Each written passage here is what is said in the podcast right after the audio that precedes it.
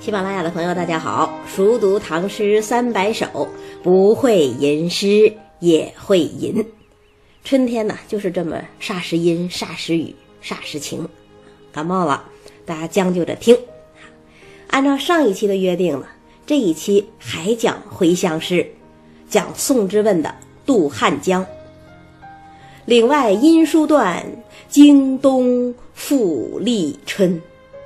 近乡情更怯，不敢问来人。宋之问这个人呐，在政治史上评价不高，但是呢，文学史上评价不低。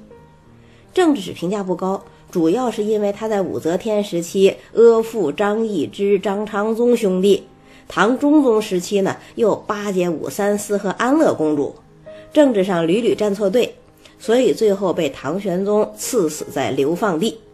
客死异乡，未得善终啊。那文学史评价不低是怎么回事呢？是因为他真是唐朝前期的大诗人，对中国格律诗的发展做出了巨大贡献。宋之问和初唐另外一位大诗人沈佺期合称沈宋。之所以把他们两个人放在一起，是因为这两个人呢，就是通过自己的创作总结出了律诗的基本规律。大家都知道，律诗在中国叫近体诗嘛，发源于南朝的永明体，但是呢，比永明体进步多了。进步在哪儿啊？永明体讲究的是四声八病啊。所谓四声呢，就是平、赏、去、入四声。那所谓八病，就是在运用四声的时候可能犯的八种毛病。这个总结已经很好了，但是太复杂。那宋之问和沈佺期的功劳在哪儿呢？他们把四声八并进一步总结为平仄规律。原来的平声当然就是平，而赏、去、入都归入了仄声。那咱们现在讲诗词格律，其实就是在讲平仄。这个发明不得了，从此之后，中国的格律诗就定型了。咱们现在写格律诗，还得依照沈宋这两个人开创的路子，所以律诗又叫沈宋体，这是一个相当了不起的贡献。那当然，光讲这些，大家还不能真正感受到宋之问的水平。再讲两个小故事吧。一个故事叫《龙门赋诗夺锦袍》，这个故事啊，当初我在白讲坛讲武则天的时候就曾经说过，说武则天晚年。在洛阳龙门举办赛诗会，参赛的大臣谁第一个写完，谁就是第一名，获得一套锦袍作为奖品。结果呢，有一个叫东方球的人先写完了，把诗交给武则天，兴冲冲地领到了锦袍。没想到呢，他落座未稳，宋之问也交卷了。武则天一看呐，宋之问这首诗写的文理俱美，和他一比。东方球那手就太小儿科了，怎么办呢？武则天当机立断，从东方球那里把锦袍一把夺下，重新赐给了宋之问。因为这事儿太有戏剧性了，所以就成为唐朝诗坛一段著名的佳话，叫“龙门赛诗夺锦袍”。那再讲一件事儿啊武则天后来不是被儿子唐中宗赶下了皇位吗？大唐复国，但是社会风气并没有改变，皇帝还是喜欢赛诗。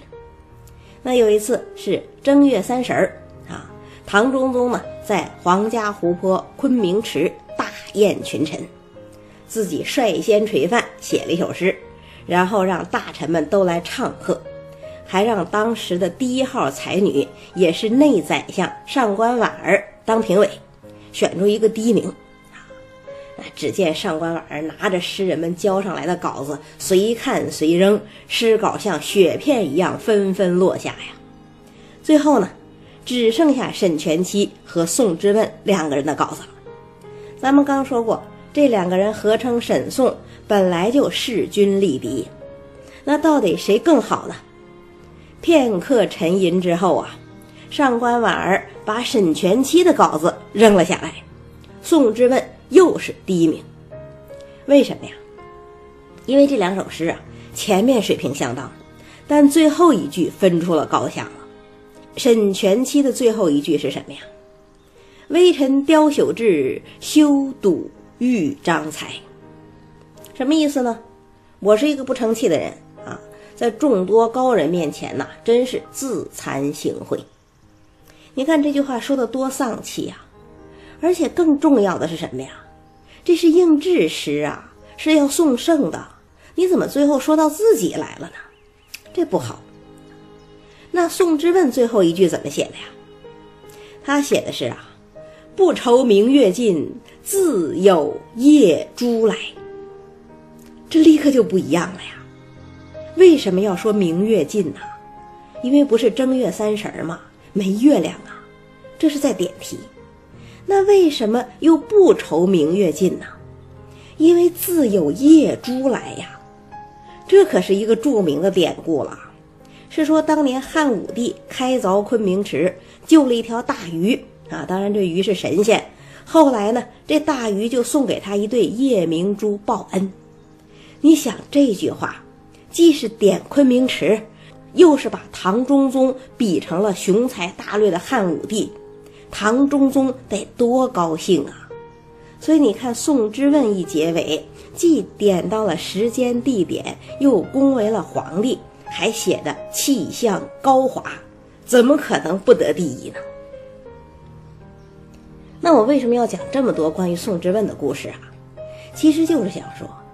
这是一个典型的才子型官员呐，根基不深，政治敏感度也不强，但是呢，在一个崇尚文学的时代，偏偏就走上了政治道路。若是时代成平也还罢了，当个高级弄臣就好，还偏偏赶上了从武则天到唐玄宗这一段著名的乱世。那乱世之中，他看不清形势，却又不甘寂寞，偏要出头，最后只能落得一个悲剧性的结局。那我们要分享的这首诗，其实就和宋之问的政治悲剧直接相关。那先看题目吧，题目是渡汉江啊。大家都知道，汉江是长江最重要的一条支流，发源于陕西，从北汇入长江。那宋之问为什么要渡汉江呢？前面不是说过他在武则天后期巴结二张兄弟吗？那唐中宗神龙政变之后，二张被杀，他也被贬岭南，当了陇州参军。啊，陇州在今天广东的罗定市啊，在当时属于著名的瘴疠之地，贬官到那里呀，真是九死一生。宋之问是大才子啊。不甘心就这么糊里糊涂的死在当地，所以呢，到神龙二年的春天，他就悄悄的逃跑了。往哪里逃呢？往洛阳逃。洛阳啊，既是宋之问的家，也是当时的政治中心。宋之问从岭南回洛阳，跟杜甫从剑南回洛阳一样，都要过襄阳啊。所以这首《渡汉江》。其实是指经过汉江的襄阳一段。那杜甫要写“便下襄阳向洛阳”，宋之问也要写“渡汉江”。为什么大家都对这个地方情有独钟呢？因为在历史上啊，襄阳是属于中原文化和江南楚文化的交汇点，过了襄阳就属于中原了，就有点道家的感觉了。那么渡过汉江。到底是一种怎样的心情呢？先看第一句吧。岭外音书断。别小看这五个字儿，他一连写了两个重大挫折。第一个重大挫折是什么呀？就是岭外呀。所谓岭外是五岭以南嘛，就是现在的广东、广西、海南这片地区。这些地方在唐朝还属于荒蛮之地呀。诗人一下子从首都被贬到这样的地方，内心当然苦闷，这是第一个挫折。那第二个挫折是什么呢？是音书断呐，跟家乡断绝了联系呀。古代本来通讯就不发达嘛，所以杜甫才感慨“寄书长不达”呀。何况是岭南地区，山重水复，联络就更不方便了。那诗人远贬边陲，又没了家乡的音讯，彼此死生未卜，这不是更大的悲剧吗？所以说，短短的五个字，却已经涵盖了两个重大的挫折，非常凝练。那再看第二句，“京东复立春”。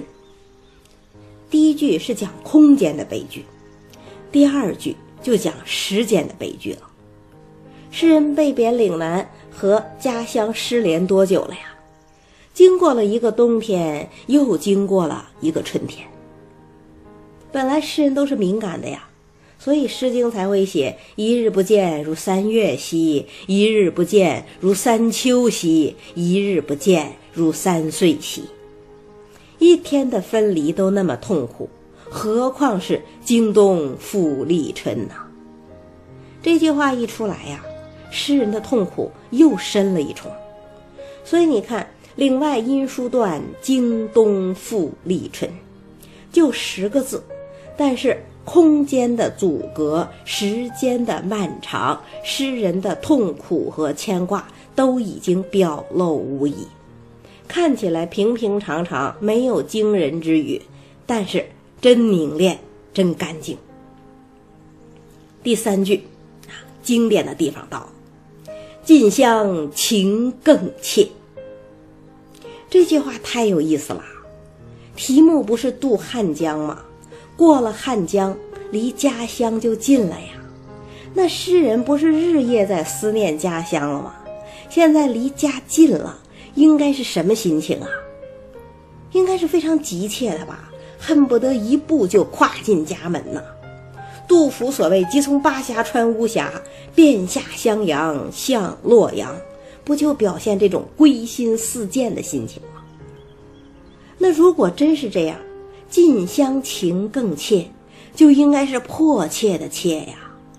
诗人为什么要写胆怯的怯呢？哎，因为这就是人心的复杂呀。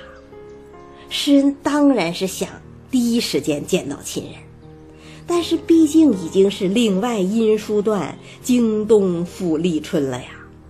自己贬官，家人有没有受到牵连呢？他们都还好吗？日夜的思念，其实也就是日夜的担忧啊。这样就形成了既想回家又怕回家的矛盾心理。这种心情在渡过汉江、离家乡越来越近的情况下，就变得突出起来了。不祥的预感似乎就要变成残酷的事实了。在这种情况下，诗人怎么可能不胆怯呢？所以这个“怯”字啊，用的真好。那这种胆怯是怎么表现出来的呢？最后一句，不敢问来人。就在诗人焦虑不安的情境之下，眼看着有人就从家乡的方向走过来了。这时候，诗人的第一反应应该是什么呀？是问呐。既然那么担心家人，就一把抓住那个人，问他吧。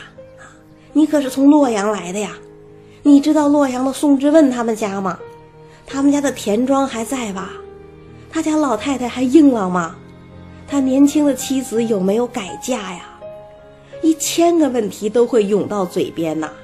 就像王维说的嘛：“君自故乡来，应知故乡事。来日绮窗前，寒梅著花未？”这不就是问吗？那宋之问到底问了没有啊？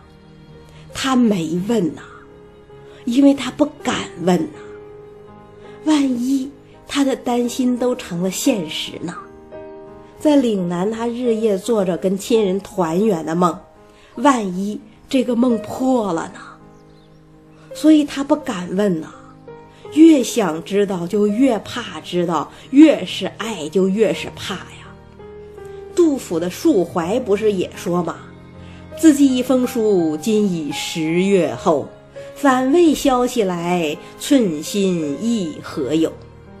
所谓反未消息来，不就是不敢问来人吗？就算我们今天也还经常有这样的体会呀。比方说，考试发榜的时候，或者亲人推进手术室，而医生向你走来的时候，再或者多年不见的老朋友即将见面的时候，心情不还是近乡情更怯，不敢问来人吗？诗人贬官岭南的遭遇是个体的，但是呢，诗人表达出来的情感却是具有普遍性的，这才能引起我们千载之下的强烈共鸣。《红楼梦》里头呀，香菱跟林黛玉论诗的时候曾经说过啊，诗的好处是有口里说不出来的意思，想去却是逼真的，有似乎无理的。想去，竟是有理有情的。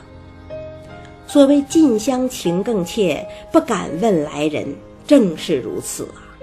看似无理，其实有情，而且越想越逼真，越想越贴切。这样曲折的心情，用这样凝练的字句表达出来，乃至最后就凝练成近乡情怯这样一个成语。